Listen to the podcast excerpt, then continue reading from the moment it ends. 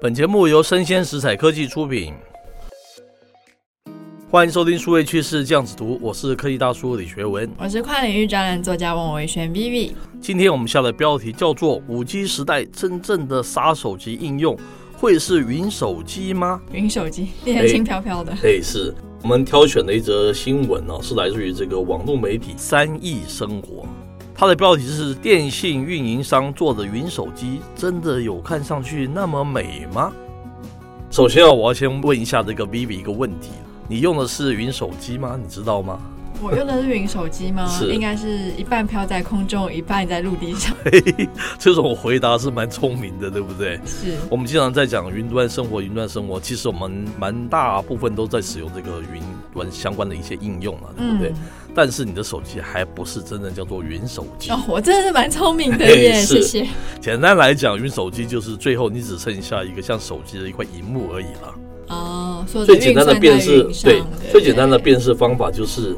那这样子你就永远不用换手机了。但是我们现在应该也做不到吧，对不对？你两三年你就必须要更换一次手机，否则很多应用你就没有办法支援了嘛，对不对？嗯，所以说这样看来，我们还不是在用完全的这个云手机了。是，诶，我这个简单的这样的概念去理解，我们毕竟不是资讯科技出来的嘛，所以我们挑这篇新闻，它有非常详细的一个介绍。首先哦，它这个云计算啊，如今已俨然已经成为各大互联网厂商的一个标配嘛，没有错吧？对不对？我们非常使用非常多的云端的东西了，云端 email 啊是还是云端什么什么的，云端储存啊等等，对不对？并且啊，他说随着这个云计算的成熟，各式各样云服务啊，也如同雨后春笋般冒着出来。特别是他说，是随着这个五 G 时代的这个到来哦，更强的这个移动通讯能力，也让人不禁想到啊，这样的一种未来哈、那就是将原本在本地服务、本地就是讲终端呢、负责的这样子一种计算，完全到云端呢、那电脑和手机哦，岂不就能够简化到只需要一块荧幕就好了吗？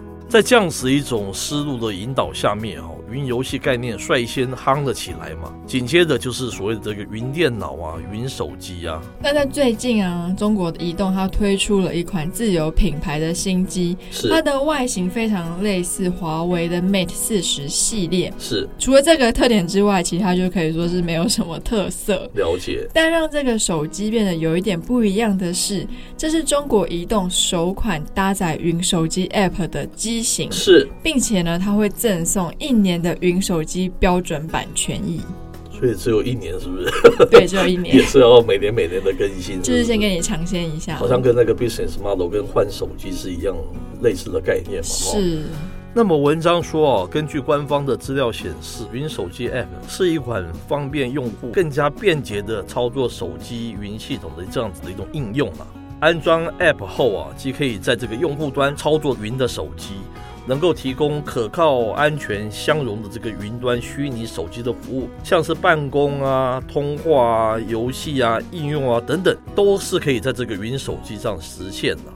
他说，尽管这个“云手机”这个名词里面有“手机”两个字，但是实际上它只是一个超级的一个 App 而已啦，就是一个简单的荧幕加上一个超级的 App，对不对？当然哦，云手机 App 与其他的 App 还是不太一样，而是更类似于这个 WeChat、微信啊、支付宝这样子哦，近乎这个手机哦作业系统，就是它本身已经很像一个手手机作业系统中的这样子一种应用。简而言之啊，这个云手机啊，就相当于在这个作业系统里面的一个虚拟机哦。手机本体哦，就仅作为一个显示的载体，它核心能力哦是一个网络连接的功能嘛，必须要网络连接非常顺畅。但是事实上，云手机它并不是一个假的需求，哦嗯为用户提供旗舰机型的体验，它也是云手机最常使用的宣传话语。哦，是那云手机它提供了用户低成本体验、高品质的可能性。是，最重要的一点是呢，智慧手机它现在更新换代的节奏非常的快速没嘛，错，几乎每半年就会有一个新的更新或者是是新的发表会嘛。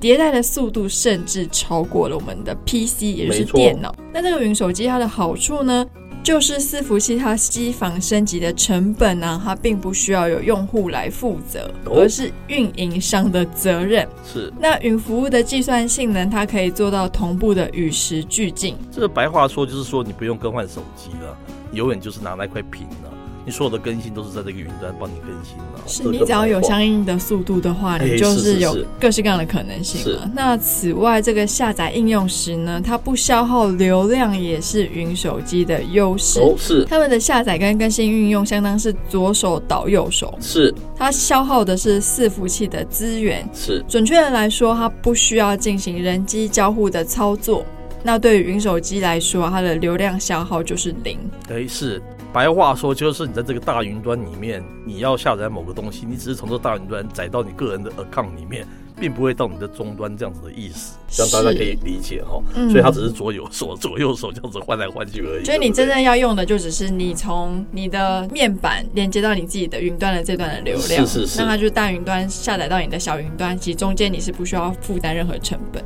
接着文章说，这个云手机啊，在当下被电信运营商大量的推出啊，其实啊是得益于这个五 G 商用哦、所带来的一个网络效率大幅度的提升哦。毕竟在理论上嘛，这个五 G 网络的下行速度高达十 gigabit per second，吓死人了，对不对？它延迟可以做到一毫秒，因此在一定程度上面也可以解决的这类云服务最大的一个难题。就是网络传输的速度经常限制了用户的体验嘛，哦，尽管如今的五 G 用户规模虽然不小，但是缺乏这个五 G 的杀手级应用，这是不争的事实嘛，对不对？然后在不是吃到饱的这样子的一个资费的国家啦，想必没有人会没有事就使用五 G 网络下载这个高解析度的电影嘛，对不对？但是现在透过这个云手机，随时都可以下载电影啊，各式各样的应用档案啊。我刚才说过，就是它是在这个云里面交换而已，它并没有到你的终端嘛，对不对？所以这个云手机的出现，会不会给五 G 啊带来一个切实可行的商业化落地的场景呢？这就非常值得想象嘛。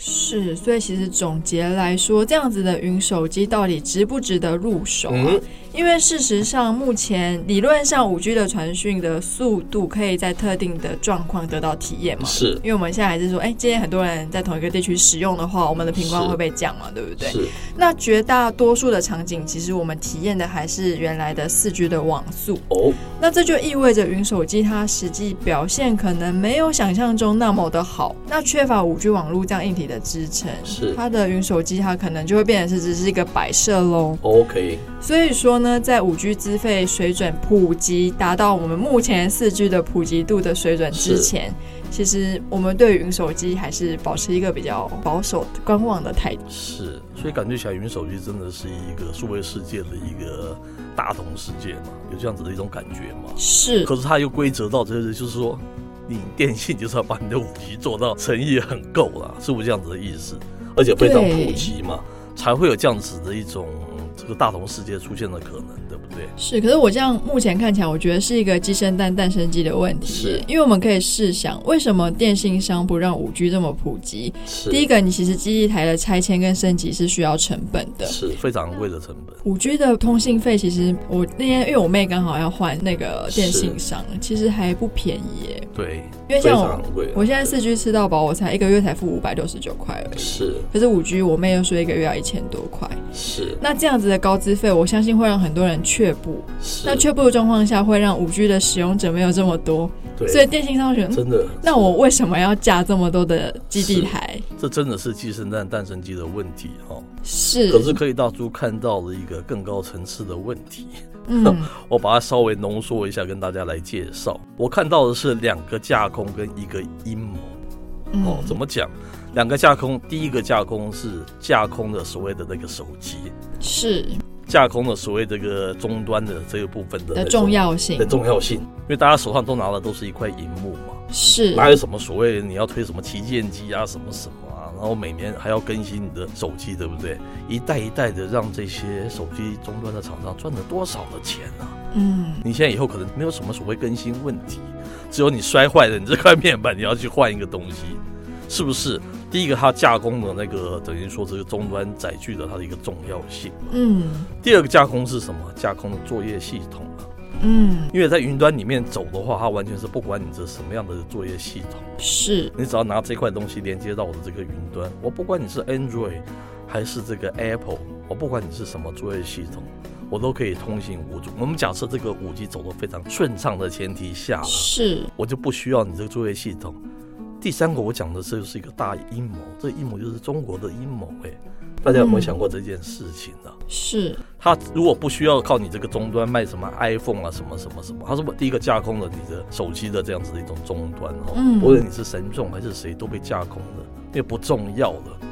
第二个，它架空了作业系统，不就是